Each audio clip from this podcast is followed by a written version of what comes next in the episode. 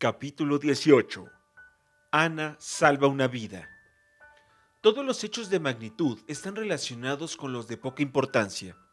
A primera vista, parecería imposible que la decisión de un primer ministro canadiense de incluir a la isla Príncipe Eduardo en una gira política pudiera tener algo que ver con el destino de la pequeña Anna Shirley de Tejas Verdes. Pero lo tuvo el Premier llegó en enero para dirigirse a sus partidarios y a sus adversarios que se dignaran a asistir a la asamblea que se reuniera en Charlottetown. La mayoría de los habitantes de Avonlea estaban con el Premier y por ello, en la noche de la asamblea, casi todos los hombres y la mayoría de las mujeres habían ido a la ciudad, a 45 kilómetros de allí. La señora Rachel Lind había ido también. Esta dama era una apasionada de la política y no hubiera creído posible que en una reunión alguna pudiera realizarse sin su concurso, aunque fuera opositora. De manera que fue al pueblo y llevó consigo a su marido. Thomas sería útil para cuidar el caballo, y a Marila Cuthbert. La propia Marila tenía un secreto interés por la política, y como pensara que tal vez esa fuera la única oportunidad de ver un primer ministro vivo. Aceptó prontamente, dejando a Matthew y a Ana al cuidado de la casa, hasta su regreso al día siguiente. Por lo tanto, mientras Marila y la señora Rachel se divertían en la asamblea, Ana y Matthew tuvieron para ellos solos la alegre cocina de tejas verdes. En la vieja cocina Waterloo danzaba un alegre fuego y sobre los cristales brillaba la escarcha.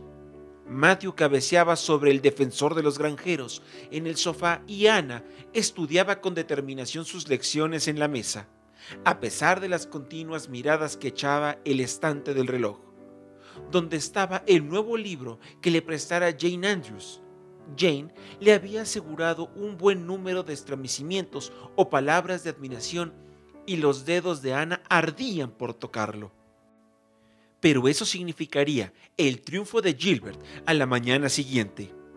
Ana se volvió de espaldas al estante y trató de imaginar que no estaba allí. Matthew, ¿estudió usted geometría alguna vez cuando iba al colegio? No, creo que no, dijo Matthew, saliendo bruscamente de su modorra. Me gustaría que sí, suspiró Ana, porque me tendría compasión. No se puede tener la compasión correcta si nunca se ha estudiado. Y más que nada la geometría está nublando toda mi vida. ¿Soy tan sopenca en ello, Matthew? Bueno, no lo creo, dijo Matthew conciliador. Me parece que eres buena en todo. El señor Phillips me dijo la semana pasada en el almacén de Blair que eres la colegiala más inteligente y que harías rápidos progresos. ¿Rápidos progresos fueron sus palabras? Hay muchos que acusan a Terry Phillips y dicen que es un mal maestro, pero creo que no es así. Matthew pensaba que cualquiera que alabara a Ana era bueno. Estoy segura de que me irá mejor en geometría si no me cambiara las letras, se quejó Ana. Me aprendo los teoremas de memoria y entonces él los escribe en el pizarrón con letras distintas de las del libro y yo me confundo. No creo que un maestro deba utilizar unos medios tan mezquinos, ¿no le parece?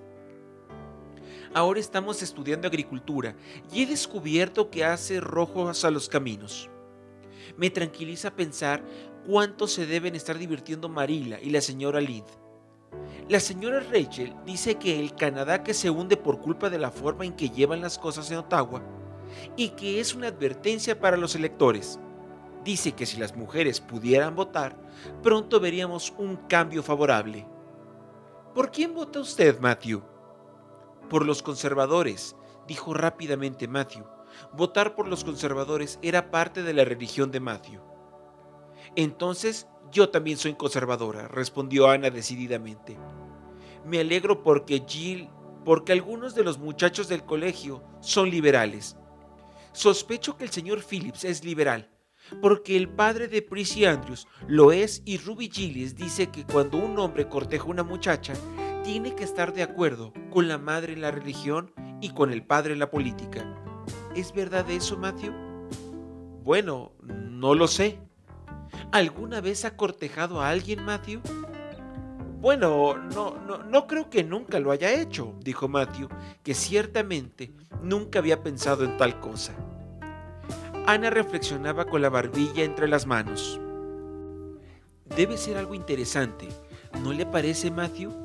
Ruby Gillis dice que cuando crezca tendrá muchos pretendientes, todos locos por ella, pero no pienso que sea muy excitante. Más me gustaría uno solo en sus cabales. Pero Ruby Gillis sabe mucho sobre el asunto ya que tiene varias hermanas mayores y la señora Lid dice que las muchachas Gillis son un poco ligeras de cascos. El señor Phillips va a ver a Prissy Andrews casi todas las tardes. Dice que es para ayudarlas en, sus lecciones. Pero Miranda Sloan también estudia para la Academia de la Reina y creo que necesitaría más ayuda que Prissy pues mucho más estúpida ella, y nunca va a ayudarla.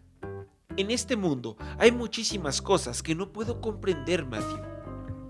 Bueno, ni siquiera yo puedo entenderlas todas. En fin, supongo que debo terminar la lección. No me permitiré abrir el libro que Jane me ha prestado hasta que haya terminado. Pero es una terrible tentación, Matthew. Aunque le dé la espalda, puedo imaginarlo como si lo viera.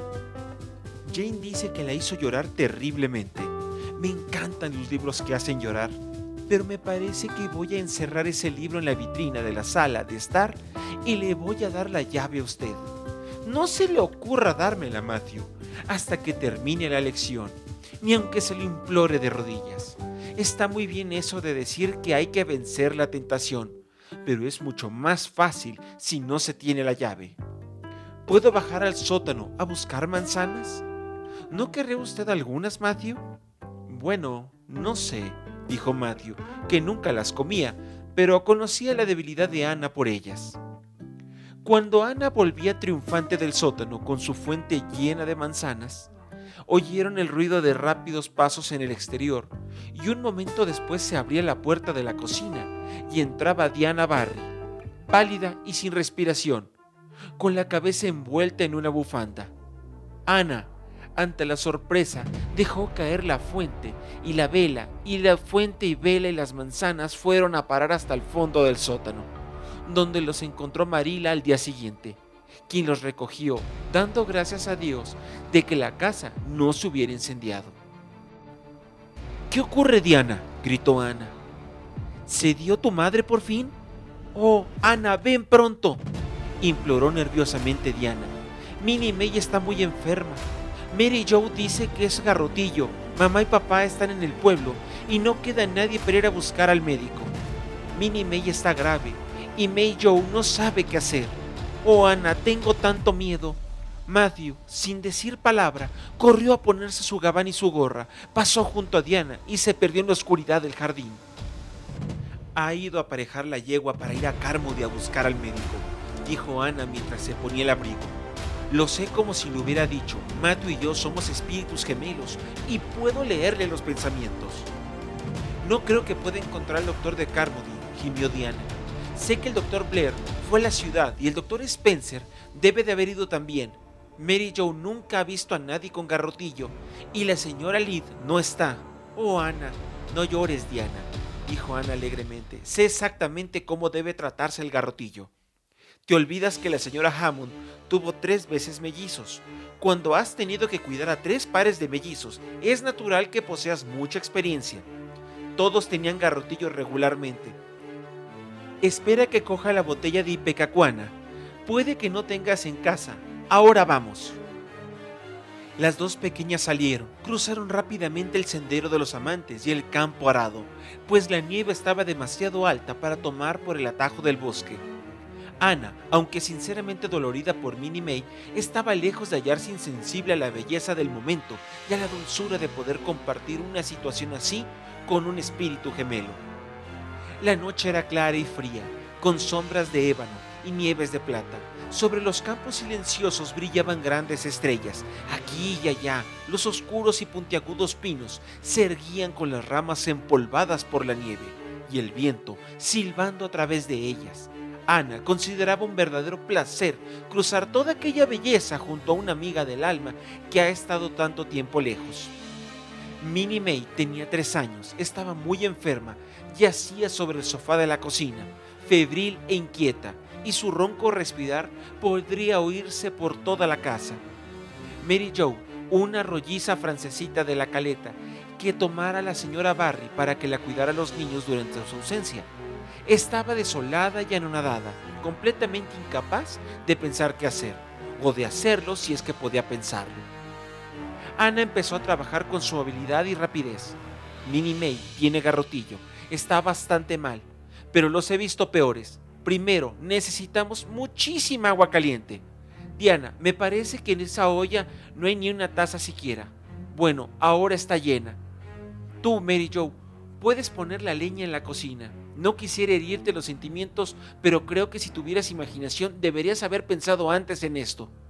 Ahora desnudaré a Minnie May y la acostaré mientras tú tratas de encontrar ropas de franela. Ahora voy a darle una dosis de ipecacuana. Minnie May no tomó la medicina de buen agrado, pero Ana no había criado en vano tres pares de mellizos. Tragó la ipecacuana no una, sino muchas veces durante la larga noche ansiosa en la que las dos niñas cuidaron pacientemente a la sufriente Minnie May.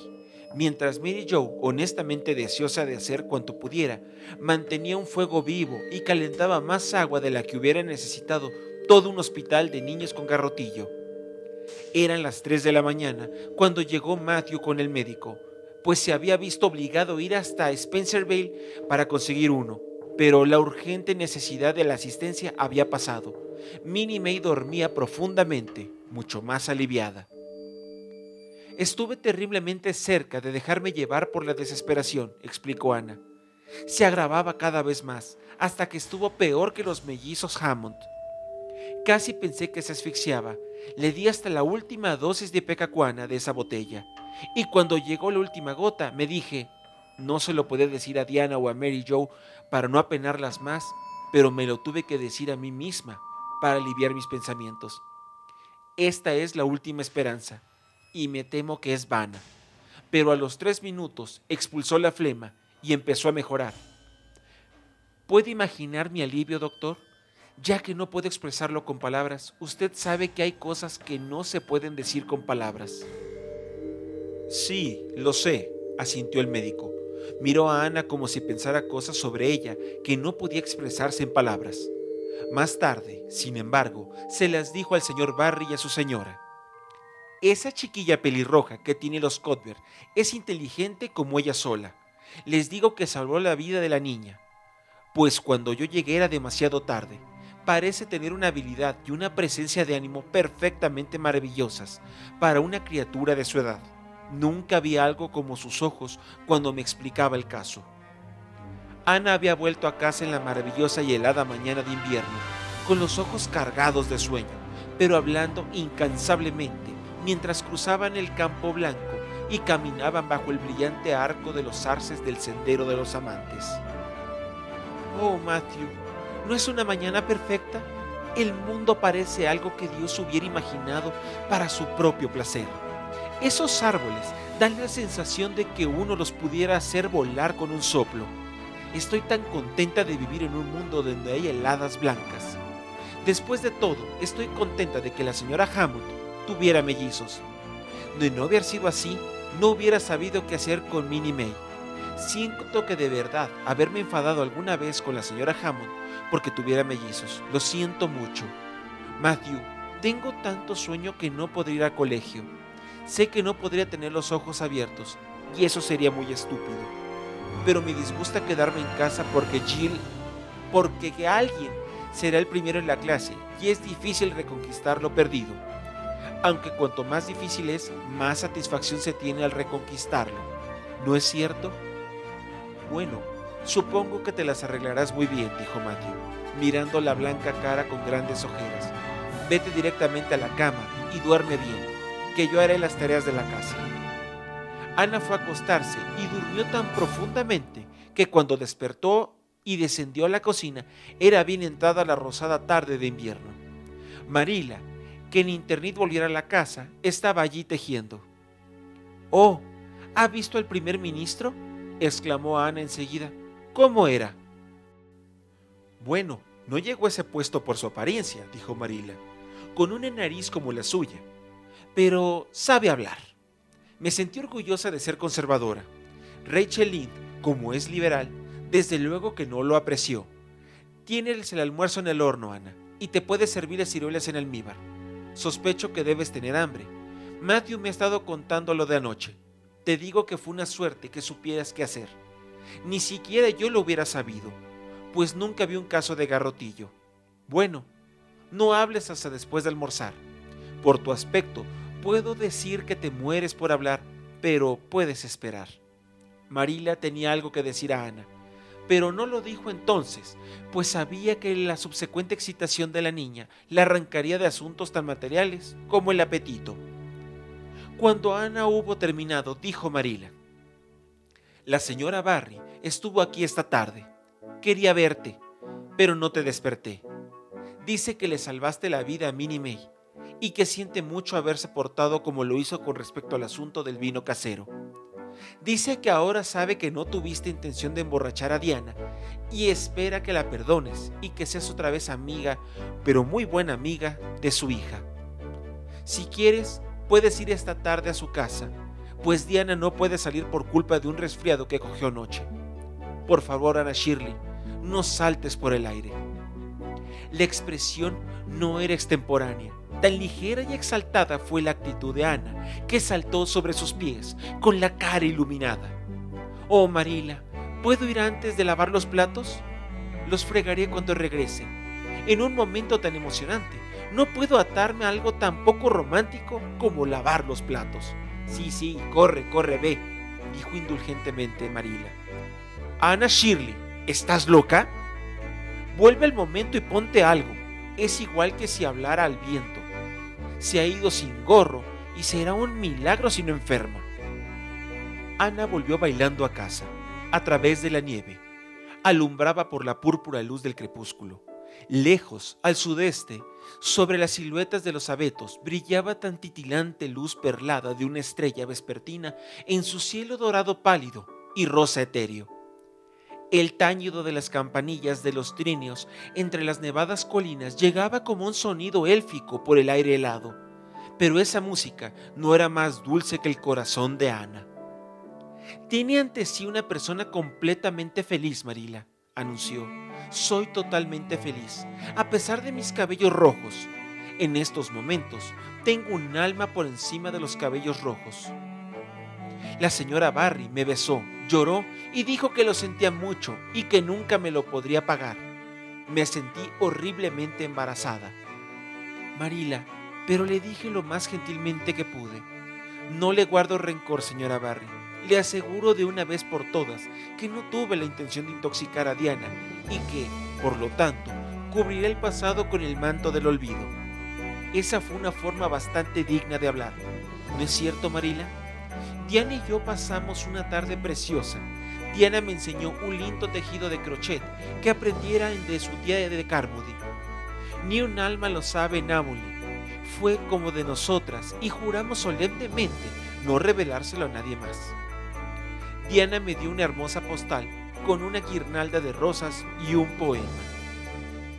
Si me amas tanto como yo a ti, solo la muerte nos puede separar. Y esa es la verdad, Marila. Vamos a pedir al señor Phillips que nos permita sentarnos juntas en el colegio otra vez, y Gertie Pye puede ir nuevamente con Minnie Andrews. Tomamos un té elegantemente. La señora Barry sacó su mejor juego de té, como si yo fuera una visita de importancia. No le puedo decir el estremecimiento que me produjo. Nadie había usado antes su mejor losa conmigo.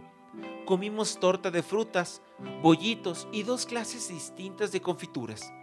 La señora Barry me preguntó si quería té y dijo, querida, por favor, ¿quieres pasar los bizcochos a Ana? Debe de ser hermoso ser mayor, Marila. Cuando es tan lindo, solo te que te traten como si lo fueras. No lo sé, dijo Marila con un suspiro. Bueno, de todas maneras, cuando sea mayor, dijo Ana decidida, siempre hablaré a los pequeños como si fueran mayores y no me reiré de ellos, si emplean palabras largas. Sé por triste experiencia cuánto duelen esas cosas. Después del té, Diana y yo hicimos caramelo. Lo que salió no estaba muy bueno, supongo porque ni Diana ni yo lo habíamos hecho antes. Diana me dejó removerlo mientras ella enmantecaba las fuentes. Yo me olvidé y lo dejé quemar. Cuando lo dejamos secar al aire, el gato pasó por encima de una fuente y hubo que tirarla. Pero hacerlo fue divertidísimo. Cuando volví a casa, la señora Barry me pidió que fuera cuantas veces pudiera y Diana me echaba besos desde la ventana. Le aseguro, Marila, que esta noche tengo ganas de rezar y que voy a pensar una nueva oración especialmente para el acontecimiento.